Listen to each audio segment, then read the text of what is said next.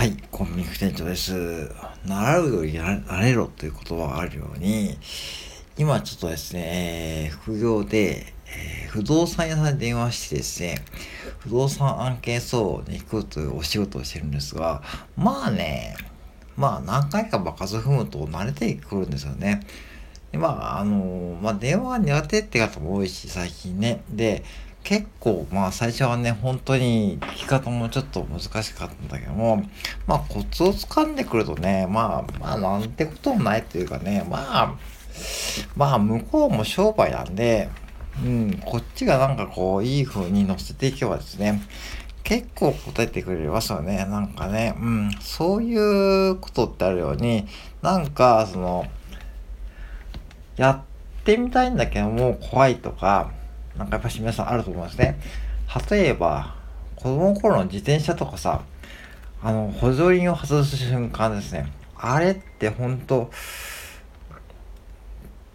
怖かったですよね。うん、あの、そうそう。だから、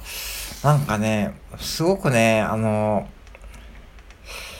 うん、あの、本当に、そう、だから、それを思うとですね、あの、なんか、あの時は一番怖いというかね、なんだろうな。補助輪を外すまでがやっぱ怖くて、補助輪を外して、ちょっと走ると結構快適というか、あ、結構いけると思ってですね。で、後ろ踏み帰ったらですね、手で押さえてくれたですね、親父がですね、手を離し出していたという、そういう状況ですよね。なんかだから、あのー、この頃はそういうことできたのに、大人になると、なんか、できづらいというかね、そういうことがあって、で、で、そこにチャンスがあると思っていて、誰が、誰がやっても、えー、何？苦手？と思うことに一歩踏み出すと、まあそこにチャンスがあるというか、思うよね。で僕も喋りが苦手だし、別にこう、なんかこう、何？接客もうまい方じゃないけども、まあ言うてもね、まあ、チームでやってるんで、別に僕は苦手でもですね、まあ、チームは補足してくるんで、まあ、チームワークであれば、別にこう無理してこう自分が得意にならなくてもですね、いいと思うんですね。だからもう最低限、こうなんかこう、できることやっておく。でも最低限やるときも、例えばコンビニレジって、ほんと最初やっぱり怖いしね、本当に、うん。なんかこう、接客して普通にパンをピッてススキャンするだけでもさ、やっぱしみんな怖いんですよね。でもそれを3時間もやるとね、慣れちゃうし、ね、人間慣れるんで、だから、私思うのは、習うより慣れるというかですね、そんな感じするよね。何でもそう。だから、今、勉強ばかりし、勉強する環境って整ってるんですよね。YouTube とかさ、本とかさ、まあ、オンラインサーとかいろんなこと勉強できるのね。勉強できるし、ホリエモンとかさ、有名な方の動画が見れるしね、そこで勉強して情報は取れるけども、その先にやっぱし行動するしかやっぱないと思うし、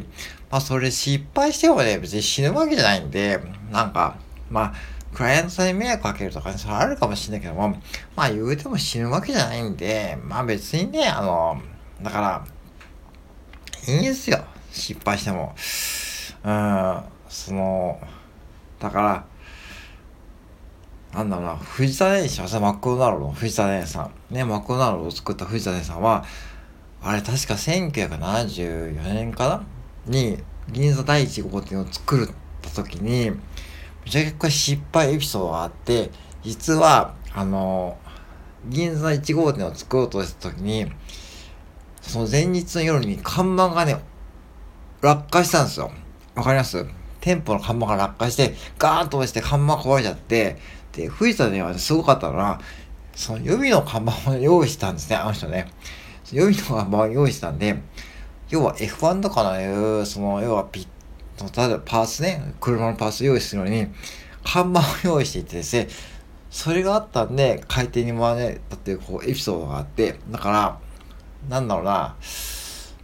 まあ、備えあれば上にしてないけども、多分藤田ね、もういっぱい失敗をしてきて、そういうことを思いついてきたと思うんで、だから失敗をすることで多分そういう発想にもなるし、まさかね、その、看板が落ちるなんて誰も思ってないけども、当時藤田店は看板を用意しておいたんで、銀座の第1号店のね、えー、回転前あってこれで、マクドナルドのね、会社の中でね、本当に有名なエピソードですね。うん。これあんまりこう知られてないんですけども、うん、だから、すごいカリスマですよね。だから、それもカリスマでも多分いろいろこう失敗して、うん。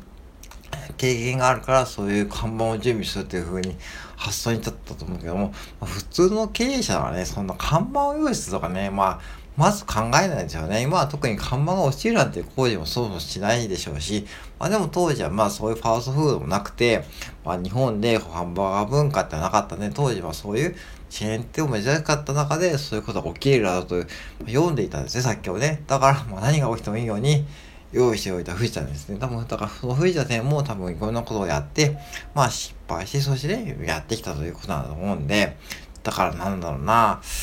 まあ別にさ、あの、失敗しようがさ、とりあえずチャレンジして、まあ、まあ、へこむことあるけども、そもそもへこむ時にね、なんか自分をねぎらってですね、なんかへこむほど頑張ってきたんだと思えばですね、別にいいことだし、別にそれ命まで取られるわけじゃないし、別にヤクザの世界じゃないしね、別に失敗して命を取られるわけじゃないしね、まあそれがいい、まあ人生勉強なんてね、別にこう、合わなきゃやめればいいしね、それぐらい軽い気持ちでやった方が、まあいろんなことチャレンジできると僕は思います。だから、変にこう勉強しすぎとかね、本を読みすぎて、YouTube の動画とかでサロンに入ってとかね、もう頭でっかちになるんじゃなくて、何でもやってみるっていうのが僕は大事だと思って今やってます。はい、以上です。